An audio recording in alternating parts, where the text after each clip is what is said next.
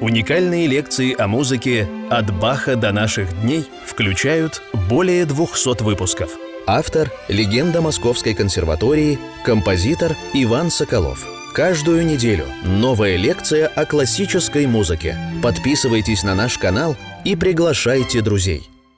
Дорогие друзья, мы начинаем 223-ю лекцию нашего цикла «Композитор Иван Соколов о музыке». И новый композитор Оливье Мессиан в нашем цикле. Перед этим было четыре лекции об Артаке. После Мессиана, думаю, что будет Пауль Хиндемит, хотя он немножко раньше. Но так получилось. Гармоничность. Такое странное для музыки, для искусства XX века слово приходит в голову когда мы говорим о мессиане. И не обязательно, когда мы слушаем его музыку. Его невероятная религиозность, свет, исходящий от души его, несмотря на страшную судьбу. Он был солдат, он воевал. Родился он в 1908 году – между прочим, вот то, что он был верующим католиком, э, то, что он невероятно глубоко изучал средневековую музыку, привело к его э, любви к числам. Он даже и криптофонику уже, э, соответствие буквам звуков из, из средних веков взял в 20 век. И даже вот рождение его в восьмом году – через 8 лет после начала XX века. А смерть за 8 лет до конца XX века, в 92 году. Видите, как он расположил свою жизнь, как будто бы сознательно. Вот очень точно вот по этим границам. А продолжительность жизни 84 года. 7 умножить на 12, 84, понимаете? Два сакральнейших числа, семерка и 12, образуют число лет жизни мессиана. Случайность, да, конечно, конечно, но некая красота в этом есть. И вот э, у мессиана была жена, у них был сын. Сын рано умер – он был очень болезненным, и он изрекал какие-то слова. Маленький трех-четырехлетний мальчик. Мессиан клал эти слова на музыку. Есть вокальный цикл, написанный на слова, которые говорил его так рано умерший сын. Похожий был на ангела. Мы с Еленой Васильевой, французской певицей русского происхождения – эти романсы Мессиана ранние пели, исполняли. А потом началась война. Потом у Мессиана была вторая жена, Иван Ларио, пианистка, которая играла его музыку, прекрасная пианистка. Э, Ларио, кстати, по-французски «Иволга». И то, что Мессиан очень любил птиц, записал на магнитофон голоса всех птиц мира, расшифровал их перевел относительно, правда, но фортепианную нотацию, потому что птицы, они не э, знают, что такое мажор, минор, э, лад, хроматическая гамма. Они поют свободно. Вот. И, тем не менее, Мессиан записал э, нотами голоса всех птиц мира. Оказавшись на войне, он попал в плен, бежал оттуда – был схвачен немецкой фашистской армией и посажен за попытку бегства из плена в концлагерь. И в концлагере он написал удивительное сочинение «Квартет на конец времени». Опять же, конец времени. Смотрите, все думали, что вот то, что описано в Библии, в Апокалипсисе, что оно приближается, оно будет, оно уже наступает. А, а мы уже после этого живем сколько? Почти сто лет. Гершкович говорил, что «а мы уже живем после конца света». Тоже удивительный музыкант 20-го столетия. Так что что такое конец света, наступил ли он, это все большой вопрос. Как-то уже даже и не так страшно.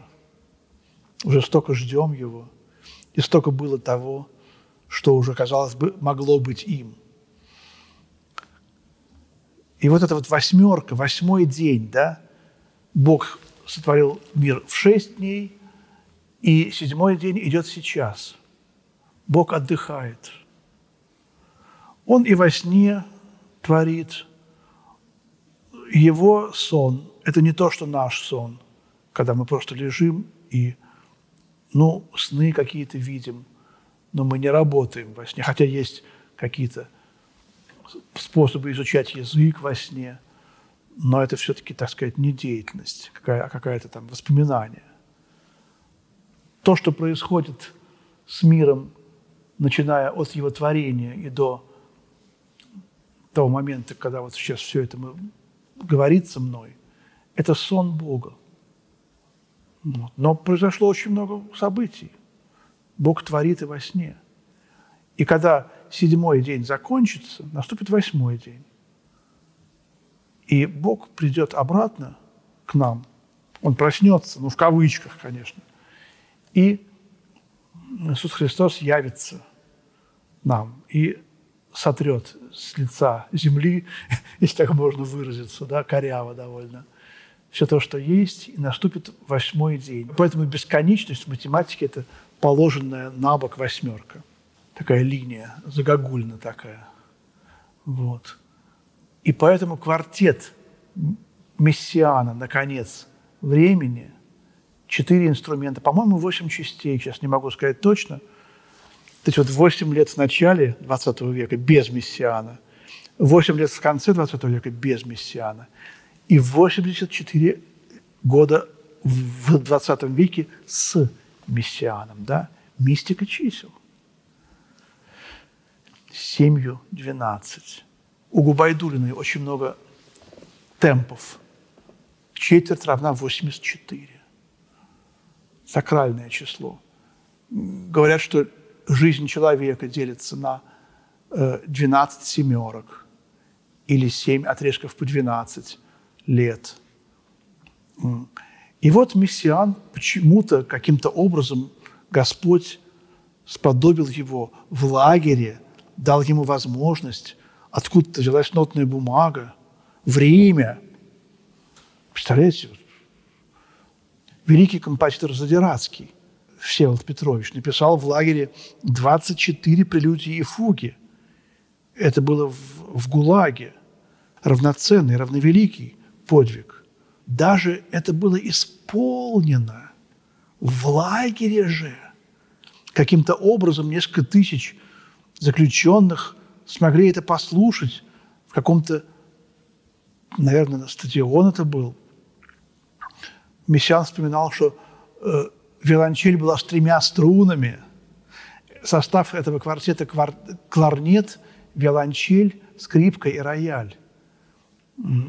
Опять же, наверное, из тех инструментов, которые там были, которые музыканты собрались в этом лагере, был собранный состав такой, который потом стал очень популярным, и после этого квартета, который стал всемирно известным, для этого состава стали писаться другие сочинения. И вот каким-то образом Мессиан вышел из, э, не знаю точно его биографию, из лагеря и написал, видимо, в благодарность за то, что он избежал смерти, свой гениальный цикл «20 взглядов на младенца Иисуса» для фортепиано соло. И играл его. Это уже, так сказать, э, позже, но еще во время войны. 43-44 год. Тут же начато 23 марта, кончено 8 сентября 44 года. И тут же видение Аминя, уже со своей новой женой Иван Ларео, для двух роялей написанных. Всю жизнь свою Мессиан каждое воскресенье играл на органе в церкви. Это было не его работа, он не получал за это денег. Он делал это по э, потребности беседовать с Богом. Он прекрасно дирижировал, играл на рояле, преподавал композицию. Оркестранты говорили, что во время репетиции он часто вспоминал тех святых, которые вот сегодня э, празднуются церковью. И его репетиции были, ну, немножко проповеди, а иногда даже не немножко. Есть прекрасная книга э, Виктора Якимовского, моего друга, замечательного композитора, э, чудом вышедшая в СССР о мессиане. Да, вот. Он сам, наверное, мог бы рассказать о том, какие трудности были в связи с выходом этой книги. Она вышла в 1987 году уже, когда эти запреты частично начали падать. Раньше она, видимо, не могла выйти. Предисловие к этой книге написал Щедрин, тоже, в общем, человек, который э, лично знал Мессиана, и он был в жюри, в составе жюри международного конкурса, председателем которого был Мессиан. И в этом предисловии Щедрин говорит о том, как Мессиан добросовестно относился к обязанностям члена жюри. Он писал карандашом, печатными буквами. Э, видимо, вот так все интересно было, что касается Мессиана, что Родион Константинович посмотрел в его записи и подробнейшим образом анализировал, оценивал каждого участника – и Щедрин пишет, что он был похож на учителя географии со стареньким портфельчиком, высокий, благообразный. Это внешние черты, но внешнее очень связано с внутренним. Например, мой друг Антон Бутагов, который выучил 20 взглядов Мессиана э, в конце 80-х годов, он еще успел познакомиться с Оливье Мессианом лично. Он играет эти взгляды не так быстро, как э, другие, темпы чуть медленнее. Это правильно, по-моему. Я очень высоко ценю запись этого цикла Антоном Батаговым. Этот цикл записан многими пианистами, но, конечно, э, вот первые записи, которые сделала Ивон Ларио, Э, особые. Почему я сейчас говорю об этом цикле? Не только потому, что я сам в восьмом году, в 2008 году на столетие э, как-то вот посидел и сыграл по нотам один раз в малом зале весь этот цикл. Немножко играл это и в музее Скрябина, и в Германии играл этот цикл. Но он не стал у меня в репертуаре постоянным очень трудно. Я все-таки не, не такой пианист, который постоянно все играет. У меня и композиция в моем, так сказать, творческом активе большую, пожалуй, роль играет, чем пианизм. Но мне было просто очень интересно э, покопаться в этой грандиозной сокровищнице фортепианного искусства.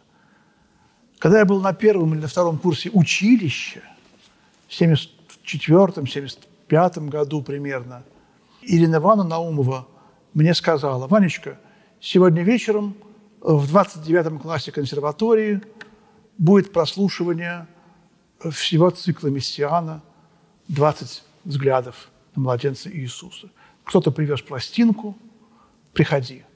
Ведь даже после 70-х годов нельзя было еще играть э, эти вещи в России – Э, в СССР э, можно было сыграть, но если на афише стоит «Мессиан», три пьесы. Даже было кое-что издано, кто-то пытался пробить эту стену. Вот был такой замечательный, ведь он жив, Григорий Хаймовский. Он есть, слава Богу, друг Сидельникова. Он исполнил э, Турангалилу, это э, симфония с участием рояля. Я помню эту виниловую пластинку, вышедшую в СССР и подаренную Григорием Хаймовским моей тете Татьяне Ивановне Соколовой. Дарственную надпись его помню. Пластинку квартета «Наконец времени». Он сыграл его, партию фортепиано. Это было совершенно невероятно, что вообще в, в то время в СССР звучит Торн Галила в исполнении Светланова с пианистом, солистом Хаймовским. И можно послушать на пластинке квартет «Наконец времени». Ну, а э, слово «Иисус», конечно, на афише не могло быть. Вот. И поэтому писалось три пьесы. Я пришел в этот 29 класс – заполненный до отказа профессорами, студентами. Все сидели на стульях. Ну, сколько там, человек 50, наверное, э, максимум могло уместиться. Было очень тесно. И мы слушали два с половиной часа, или сколько там, этот цикл. Вот. И всю жизнь я помню это событие.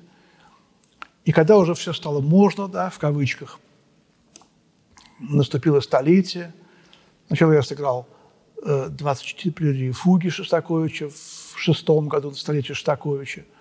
Потом столетие Мессиана через два года. Очень сходные по, по гениальности, по своей грандиозности два цикла, оба связанные с войной. Мессиан чуть-чуть перед окончанием войны, Шостакович незадолго после окончания войны – Э, как-то я, в общем, общался с этими двумя грандиозными событиями фортепианной музыки XX века. Об этом событии, об этих 20 пьесах пойдет речь вот в следующих лекциях о мессиане, которые я прочту.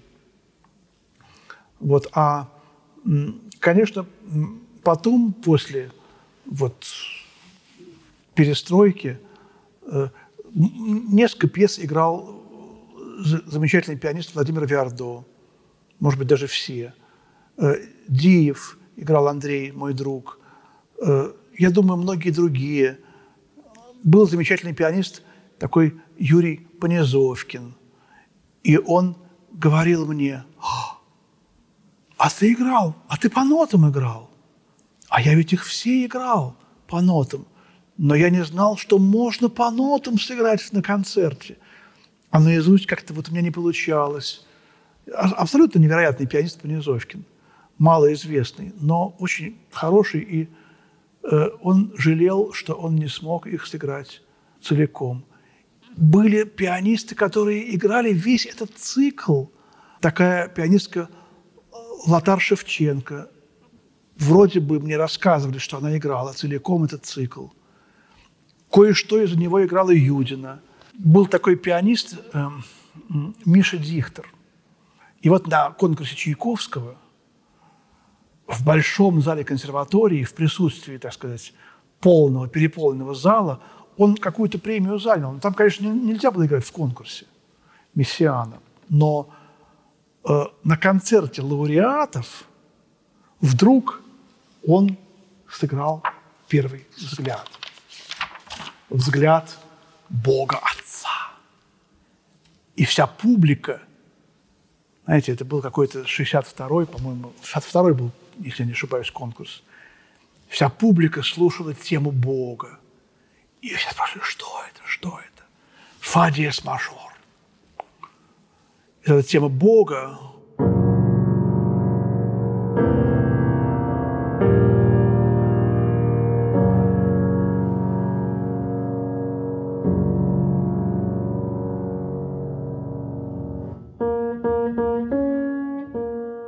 Видите, три восьмушки, терция, семь восьмушек, длится вся тема. Раз, два, три, четыре, пять, шесть, семь. Семь аккордов, семь звуков в аккорде. Вот. И все наполнено мистикой чисел.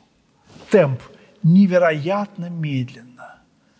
Триольная восьмушка, триольная шестнадцатая идет одну секунду.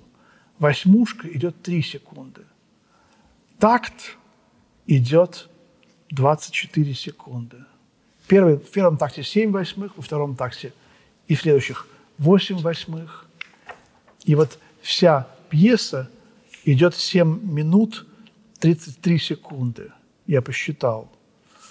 Попробую просто, может быть, не всю, но частично сыграть эту гениальную пьесу здесь.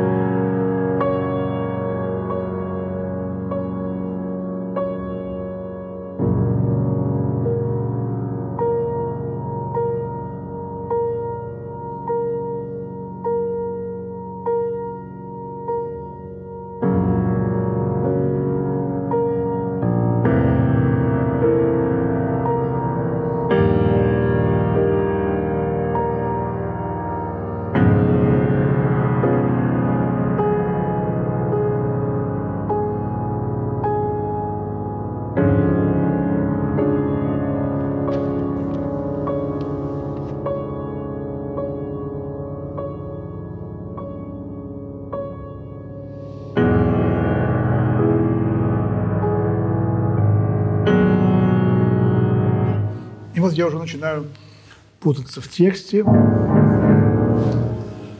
Э, слово «минимализм», конечно, оно не существовало тогда еще. Был Кейдж, но минимализма не было.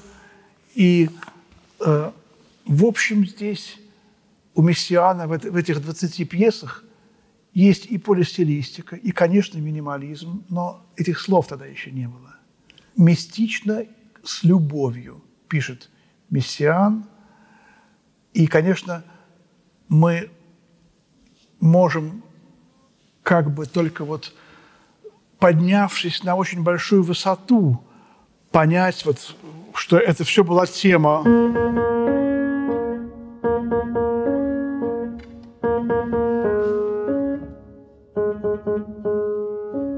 Такая вот тема. Вот. И Потом эти невероятные какие-то темповые э, экстремальности будет э, развивать Штакхаузен. Надо сказать, что Штакхаузен в какой-то степени был учеником Мессиана. Когда кончилась война, в Дармштадте собрались молодые талантливые композиторы Булес, Штакхаузен, Лигетти – Гойвардс, э, они решили выбрать, и Кейдж там был своим учителем Мессиана, и вот эти вот четыре ритмических этюда, которые Мессиан написал в сериальной технике, они из того периода. Но потом он понял, что слишком немножко э, э, сильно организовывать материю музыкальную – ну, как бы тоже для него это не нужно, для мессиана, и отошел от этих принципов. Но это, это был такой период тоже увлечения его. А Киич потом даже до какого-то довел это до просто вот невероятного максимума. Например, он написал пьесу, которая должна идти несколько столетий. И там, по-моему, четверть длится больше года. И вот первая нота, она, это пьеса для органа. Она короткая, то есть по э, нотному тексту это одна страница. Но первая нота, по-моему, начала звучать э, где-то в 80-е годы в Германии. Построили орган, построили одну ноту, клавишу построили, а, а вторую клавишу еще строят. Вторая клавиша – будет построена через пять лет, когда, потом на нее нажмут, и она будет несколько лет звучать. Вот. Это уже такая немножко как бы юмористическая история, но на самом деле Кейдж эту идею тоже развивал по-своему. И это не издевательство, я, я считаю, но сама идея, тональность фа диез мажор. Шесть диезов, шесть дней творения. И много будет пьес в этой тональности фа диез мажорной в цикле Мессиана 20 взглядов. Два отделения, по 10 пьес в каждом отделении. И каждое из этих, э, каждое из отделений – это две ипостаси Бога – божественное и человеческое. До конца своих дней Мессиан остался ну, единым. У него есть книга э, «Техника моего музыкального языка», написанная им очень рано, еще до, до войны. И уже в ней он как бы описал то, как он сочиняет музыку. В ней э, он сказал, для меня важно, что он любит русскую музыку. Мусорский, Скрябин, немножко Стравинский, Дебюсси, отчасти Барток. Вот те композиторы, которые повлияли на него. И пение птиц, который, которых он считал ангелами, григорианские песнопения, которые он знал и прекрасно, прекрасно знал и изучал, индийские ритмы. Он новатор ритмический. Он добавляет к 16 16 еще одну. Получается 17. Асимметричные ритмы. Лады, знаменитая теория э, ладов Мессиана, э, ладов ограниченной транспозиции, как они называются, ну или более просто симметричные лады. Несколько слов о них будет сказано в одной из будущих лекций. Не хочу загружать теоретическими проблемами. Но главное, что он понимал, что вся эта техническая сторона это только лишь ну, оболочка для духовного содержания его музыки. И э, более или менее он писал в этом стиле всю жизнь. Ему было не тесно, он ни, ничего не искал, кроме Бога в своей жизни. Поиски для него заключались в поисках чистоты, совершенства – красоты, а в сущности вот э, божественного света и благодати. Вот это вот то удивительное, что делает его музыку э, в 20 веке совершенно уникальной, прекрасной и удивительной. Вот. А в следующих лекциях мы более подробно разберем каждый взгляд, э, что такое вообще взгляд – 20 взглядов на младенца Иисуса. Кто смотрит на младенца Иисуса? И что это за? Это одушевленные люди или это сущности, которые смотрят? Об этом во всем мы в следующей лекции поговорим. Спасибо, друзья. Всего доброго. До свидания.